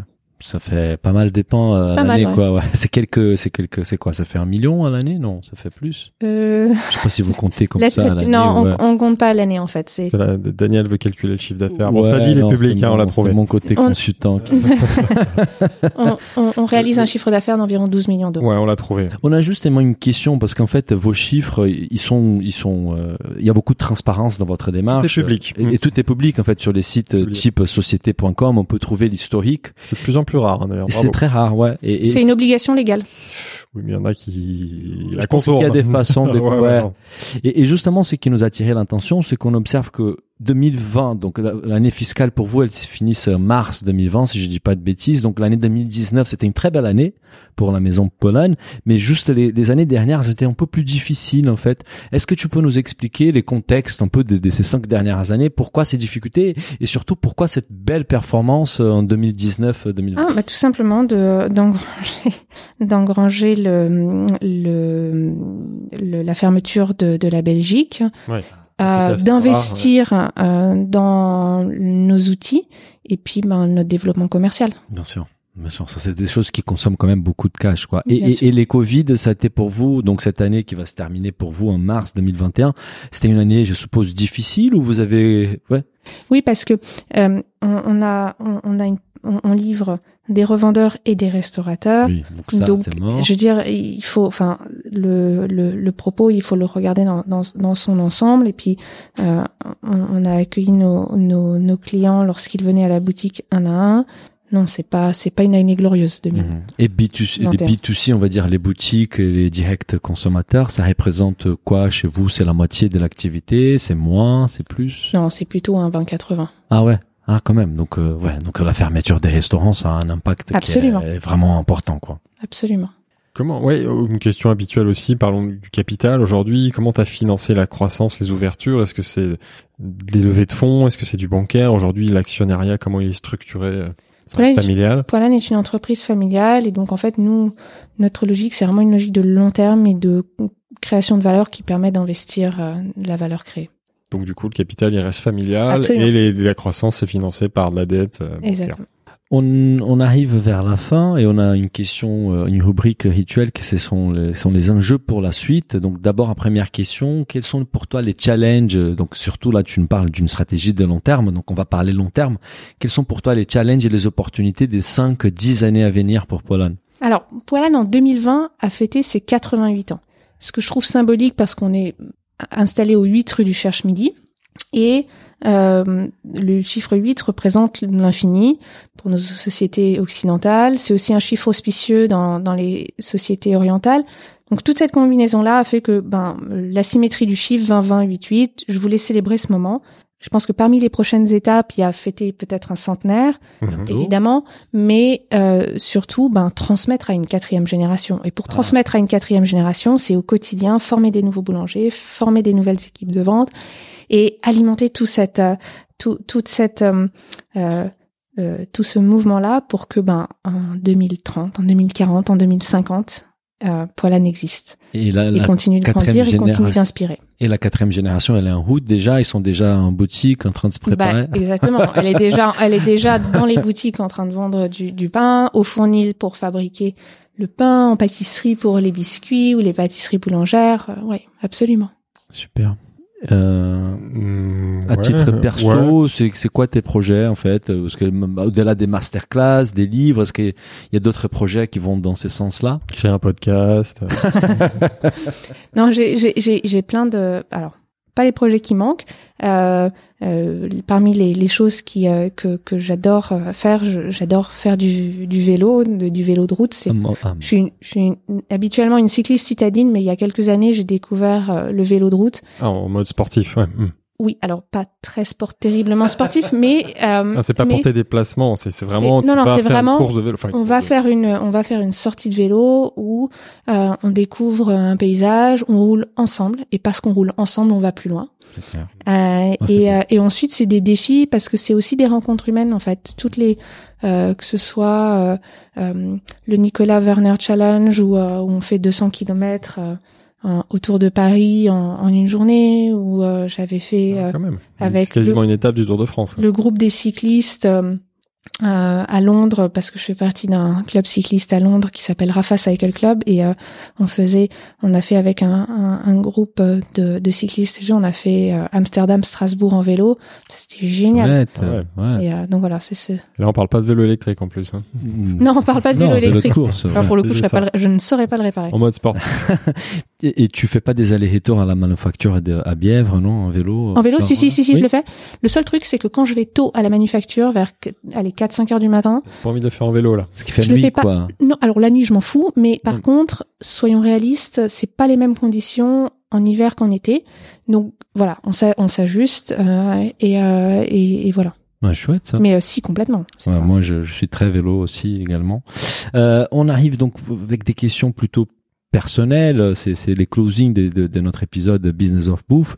D'abord, la première question, c'est euh, on a évoqué euh, la, la, l'ouverture en Belgique, mais on aime bien connaître quel est pour toi, en fait, depuis que tu as pris la direction de la Maison Polane, les plus gros échecs. Mais nos, nos, nos invités ils disent toujours, il n'y a pas d'échecs, il y a toujours des apprentissages. Donc, ton, ton plus gros apprentissage et surtout ta plus grande euh, fierté et réussite avec Polane. Euh, je pense que le, je bien sûr que un échec c'est une opportunité d'apprendre. Mais quand je, quand on parlait tout à l'heure de, euh, de l'expérience de la Belgique, pour moi, ben ça, ça a été une expérience ultra apprenante. Mais sur le papier, c'est aussi un échec Mhm. et je l'assume. Bien sûr. Et, euh, et, et pour moi, il n'y a pas de, euh, y a pas de mal à, à se tromper, il n'y a pas de mal à faire des erreurs. Par contre, l'important, c'est qu'est-ce que l'on en fait et comment est-ce que on se remet sur pied, comment est-ce qu'on va de l'avant et comment est-ce qu'on continue de construire. Et comment est-ce que demain ça t'enrichit pour aborder un Mais à deuxième fond, projet à mais l'étranger bien de sûr. manière Mhm. différente? Bien on, sûr. on n'en a pas parlé d'ailleurs, pardon, tout à l'heure dans les 5 à 10 ans. Est-ce que tu imagines justement de, de, de reproduire cette expérience-là, mais différemment, Oui, ça et peut. d'ouvrir euh, aux Ça États-Unis peut, mais par exemple, Euh, euh, alors, c'est pas, c'est pas complètement un échec, mais c'est, mais par exemple, hum, ça, en 96, mon père a ouvert euh, un, un petit café. J'en ai ouvert un deuxième à Londres en 2011, et euh, le le bail est arrivé à expiration juste euh, au, au mois de juin l'année dernière. Et euh, en fait, là, je me suis dit, ben moi là, je sens que les conditions ne sont pas réunies Hmm. pour aller de l'avant. Donc là, c'est la fermeture d'un projet, fort de toutes les expériences aussi que j'avais de se Mhm, dire, mhm. on arrête là et il faut réinventer contexte le, le, Covid. le, le sujet. Ouais, Oui. Pour le coup, je suis très contente d'avoir pris ce, ce Ouais, dans le contexte Covid, c'était la bonne décision, certainement, en 2020, Mm. à Londres. Mm. En, en- en l'occurrence, oui, le- la, Oui. la, ren- oui. la rentrée et l'automne m'ont encouragé dans le l'idée court que terme, c'était après, la bonne à, décision. Mais à sur long terme, peut-être que ça aurait été une belle opportunité. Absolument, T'es absolument. jeune, hein, donc t'auras l'occasion de refaire Absolument. des choses comme Et ça. pour moi, les plus belles expériences, c'est justement celles où j'ai la chance de pouvoir euh, me dire, bah tiens, qu'est-ce que j'ai appris? Comment est-ce que ça va nourrir mes réflexions pour l'avenir? Après, d'une façon beaucoup, beaucoup, beaucoup plus terre à terre, lorsque l'on fabrique le pain, lorsque l'on façonne une miche, lorsque l'on sent que l'on a donné son cœur, évidemment, mais cette énergie se souffle à un morceau de pain, c'est génial. Ça, c'est vraiment des expériences nourricières. Et c'est aussi pour ça que euh, le cours en ligne avec Masterclass est aussi important à, mon cœur, c'est que c'est vraiment aussi l'opportunité de donner cette expérience-là euh, à mes clients euh, et, et, qu'ils fassent du pain une fois dans leur vie ou qu'ils se mettent à faire du pain chez eux. C'est quoi qu'il arrive, c'est génial parce que ils vont rentrer dans la danse de, de cette compréhension-là. Donc là, on a, on a parlé de ton plus grand échec et ta plus grande fierté, ta plus grande réussite. Ben pour moi, c'est je Ouais, le, le jour où j'ai maîtrisé ce geste hein, euh, dans dans ma formation, ça a été une vraie fierté. Euh, alors c'est le premier qui me vient en tête, mais Ouais. mais sincèrement, Ça, c'est ouais. C'est au moment de ta Il- il me- formation, ouais. il me porte encore aujourd'hui. Et, tu, et on sent, tu le, quand on discute avec toi, que tu le, tu le vis, ce plaisir de, de, de ce geste et de cette matière. On en a parlé aussi un petit peu tout à l'heure, c'est une autre question rituelle. Quel conseil donnerais-tu à un entrepreneur qui veut se lancer dans, dans l'alimentation donc? Non, ou dans la bouffe, tu veux dire la bouffe. Attends, je vais quand même pas t'empêcher. Je fais exprès, j'adore. Non, mais ce qui est génial, c'est que maintenant, on a interverti les rôles. voilà, mais c'est comme ça. Et, euh, Si- ça qu'elle a dit bouffe. hein, Si en partant tu parles de bouffe, j'aurais gagné ma journée. Je surveillerai tes prochaines interviews. hein. Je suis pas du tout à l'aise de donner un quelconque conseil. Donc, euh, donc pa- parce que au fond, euh, c'est, c'est, enfin, faut s'adapter. Et s'il y a une chose que j'ai appris avec mon métier, c'est que on s'adapte en permanence à notre environnement. Euh, on peut avoir une idée, une trame, une euh, des étapes en tête, mais n'empêche, il faut s'ajuster et répondre aussi à son environnement. Mhm. Et donc, pour moi, ce serait d'avoir cette l'ouverture de ces cinq sens à cet environnement, Ouais. D'être à, à l'écoute et d'aller plus loin que de ce que l'on voit ou de ce que l'on entend, entend. de se poser des questions sur ce que ça veut dire, sur ce que gratter au-delà de la surface, Mhm. goûter, Mhm. hein, toucher. Surtout la etc. bouffe. On a, on, on- no- no- notre podcast, il est sur les formats longs, donc euh, il n'y a pas les éditeurs qui arrivent jusque là. On aime bien leur donner un petit cadeau. Et on a cette dernière question du podcast qui est les bons plans nourriture à partager. Ça peut être un livre, un podcast, une série, un film, un restaurant.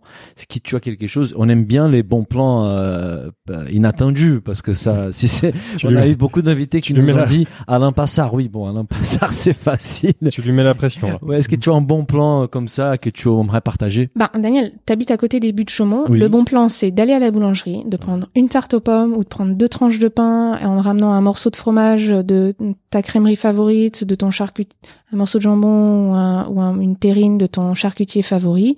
Tu l'emmènes au parc et tu te fais un coucher de soleil euh, juste C'est un là. On arrive, on arrive à une période de l'année où on va recommencer à avoir des jours longs. Mm. Franchement, c'est incroyable. C'est super bon plan. Là, là, c'est juste dommage parce que les buts de Chaumont, c'est déjà blindé. Donc, en disant ça, on aura encore du monde.